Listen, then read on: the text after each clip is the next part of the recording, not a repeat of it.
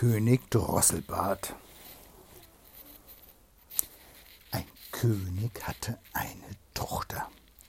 Die war über alle Maßen schön, aber dabei so stolz und übermütig, dass ihr kein Freier gut genug war. Sie wies einen nach dem anderen ab und trieb noch dazu Spott mit ihnen. Einmal ließ der König ein großes Fest anstellen und lud dazu aus der Nähe und Ferne die heiratslustigen Männer ein. Sie wurden alle in eine Reihe nach Rang und Stand geordnet. Erst kamen die Könige, dann die Herzöge, die Fürsten, Grafen und Freiherren, zuletzt die Edelleute.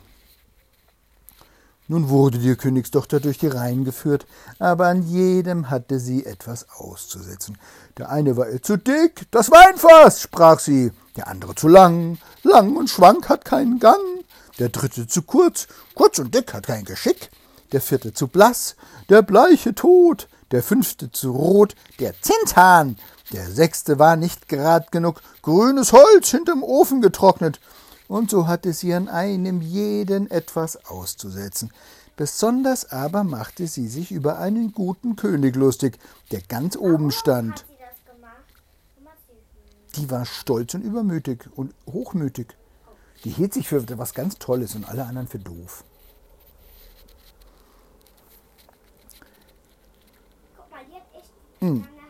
Und so hatte sie an jedem etwas auszusetzen. Besonders aber machte sie sich über einen guten König lustig, der ganz oben stand und dem das Kinn ein wenig krumm gewachsen war.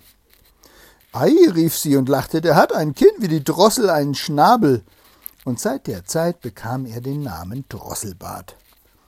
Der alte König aber, als er sah, dass seine Tochter nichts tat, als über die Leute spotten und alle Freier, die da versammelt waren, verschmähte, wurde er zornig und schwur, sie sollte den ersten besten Bettler zum Manne nehmen, der vor seine Türe käme.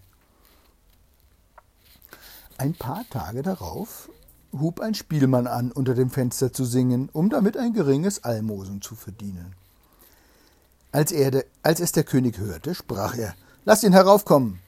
Da trat der Spielmann in seinen schmutzigen, verlumpten Kleidern herein, sang vor dem König und seiner Tochter und bat, als er fertig war, um eine milde Gabe.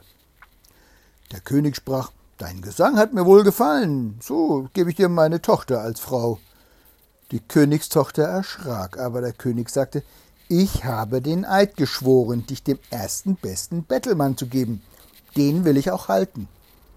Es half keine Widerrede, der Pfarrer wurde geholt, und sie musste sich gleich mit dem Spielmann verheiraten lassen.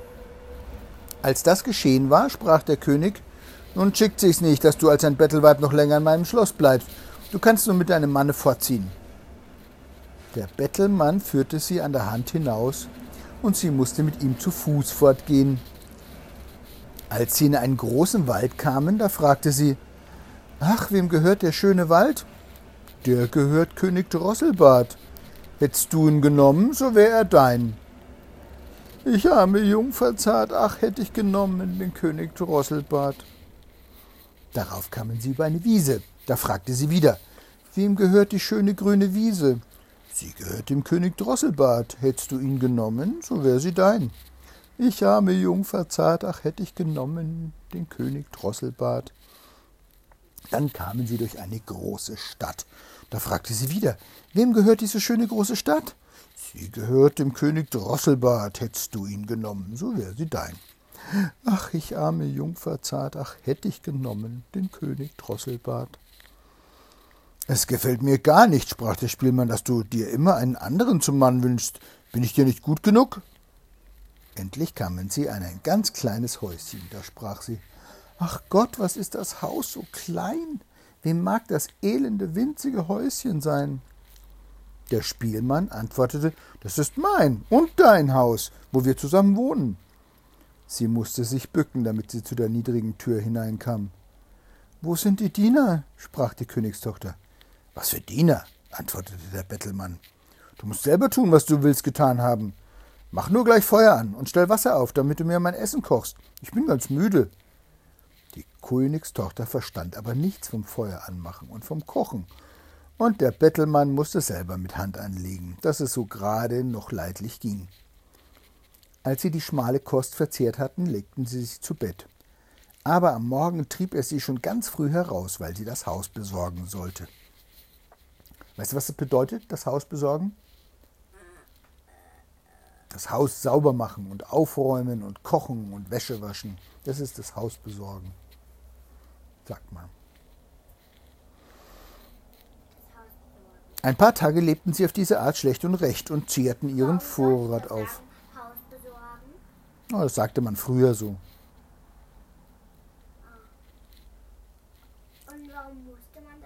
Ja, hat man früher so gesagt. Manche Sachen hat man früher so gesagt und heute sagt man es nicht mehr. Da sprach der Mann, Frau, so geht's nicht länger, dass wir hier. Ja, weil es halt so war. Frau, es geht nicht länger, dass wir hier zehren und nichts verdienen. Man es auch? Wollte man? Nein, früher hat es jeder so gesagt und jeder hat es verstanden. Und irgendwann hat sich das verändert. Das passiert. Wie, wie ein Kleid? Was man nicht mehr, was aus der Mode kommt, genau. Oder du hast auch mit Spielzeugen gespielt, als du klein warst, mit denen du heute nicht mehr spielst.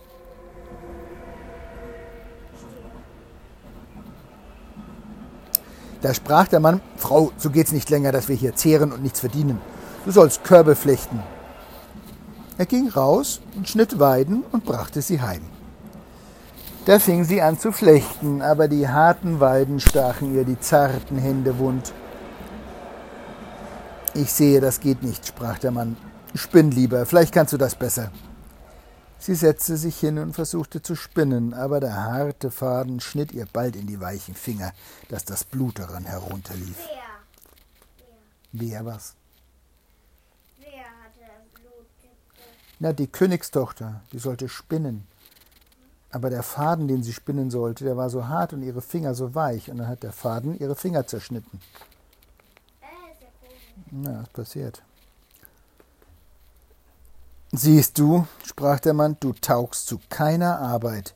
Mit dir bin ich schlimm angekommen. Nun will ich's versuchen und einen Handel mit Töpfen und irdenem Geschirr anfangen. Du sollst dich auf den Markt setzen und die Ware feilhalten. Ach, dachte sie, wenn auf dem Markt Leute aus meinem Vaters Reich kommen und sehen mich da sitzen und feilhalten, wie werden sie mich verspotten? Aber es half nichts. Sie musste sich fügen, wenn sie nicht Hungers sterben wollte. Das erste Mal ging's gut, denn die Leute kauften der Frau, weil sie so schön war, gerne ihre Ware ab und bezahlten, was sie forderte. Ja, viele gaben ihr das Geld und ließen ihr die Töpfe noch dazu.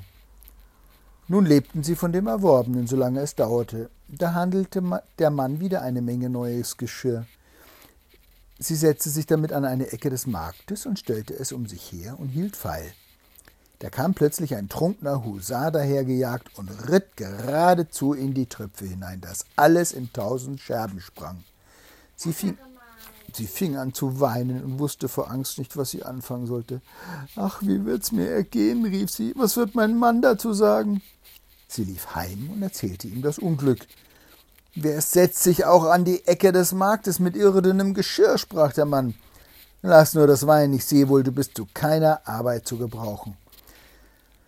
Ach, da bin ich in unseres Königs Schloss gewesen und habe gefragt, ob sie nicht eine Küchenmagd brauchen können. Und sie haben mir versprochen, sie wollten dich dazu nehmen. Dafür bekommst du sogar freies Essen. So wurde die Königstochter eine Küchenmagd, musste dem Koch zur Hand gehen und die sauerste Arbeit tun. Sie machte sich in beiden Taschen ein Töpfchen fest, darin brachte sie nach Haus, was ihr von dem übrig gebliebenen zuteil wurde, und davon ernährten sie sich. Es trug sich zu, dass die Hochzeit des ältesten Königssohnes sollte gefeiert werden. Da ging die arme Frau hinauf, stellte sich vor die Saaltüre und wollte zusehen. Als nun die Lichter angezündet waren und immer einer schöner als der andere hereintrat und all- alles voll Pracht und Herrlichkeit war, da dachte sie mit betrübtem Herzen an ihr Schicksal und verwünschte ihren Stolz und Übermut, der sie erniedrigt und in so große Armut gestürzt hatte. Von den köstlichen Speisen, die da ein- und ausgetragen wurden und von welchen der Geruch zu ihr aufstieg, warfen ihr Diener manchmal ein paar Brocken zu, die tat sie in ihr Töpfchen und wollte sie nach Hause tragen. Auf einmal trat der Königssohn herein, war in Samt und Seide gekleidet und hatte goldene Ketten um den Hals. Und als er die schöne Frau in der Türe stehen sah, ergriff er sie bei der Hand und wollte mit ihr tanzen. Aber sie weigerte sich und erschrak, denn sie sah, dass es der König Drosselbart war, der um sie gefreit und den sie mit Spott abgewiesen hatte. Ihr Sträuben half nichts. Er zog sie in den Saal. Da zerriss das Band, an welchem die Taschen hingen, und die Töpfe fielen heraus, dass die Suppe floss und die Brocken umhersprangen. Und wie das die Leute sahen, entstand ein allgemeines Gelächter und Gespotte, und sie war so beschämt, dass sie sich lieber tausend Klafter unter die Erde gewünscht hätte. Sie sprang zur Türe hinaus und wollte fliehen, aber auf der Treppe holte sie ein Mann ein und brachte sie zurück. Und wie sie ihn ansah, war es wieder der König Drosselbart. Er sprach ihr freundlich zu Fürchte dich nicht, ich und der Spielmann, der mit dir in dem elenden Häuschen gewohnt hat, wir sind der ein und derselbe. Dir zuliebe habe ich mich so verstellt, und der Husar, der dir die Töpfe entzwei geritten hat, bin ich auch gewesen. Das alles ist geschehen, um deinen Stolz zu beugen und dich für deinen Hochmut zu strafen, womit du mich verspottet hattest. Da weinte sie bitterlich und sagte, ich habe großes Unrecht getan, und ich bin nicht wert, deine Frau zu sein. Er aber sprach, Tröste dich, die bösen Tage sind vorüber, jetzt wollen wir unsere Hochzeit feiern. Da kamen die Kammerfrauen und taten ihr die prächtigsten Kleider an. Und ihr Vater kam und der ganze Hof und wünschten ihr Glück zu ihrer Vermählung mit dem König Drosselbart. Und die rechte Freude fing jetzt erst an. Ich wollte, du und ich, wir wären auch dabei gewesen. Das ist eine schöne Geschichte, oder? Gute Nacht. König Drosselbart haben wir schon gelesen. Auch König Blaubart. Auch, auch König Weißbart. Hm. König Blaubart können wir morgen noch mal lesen. Gute Nacht, Charlotte.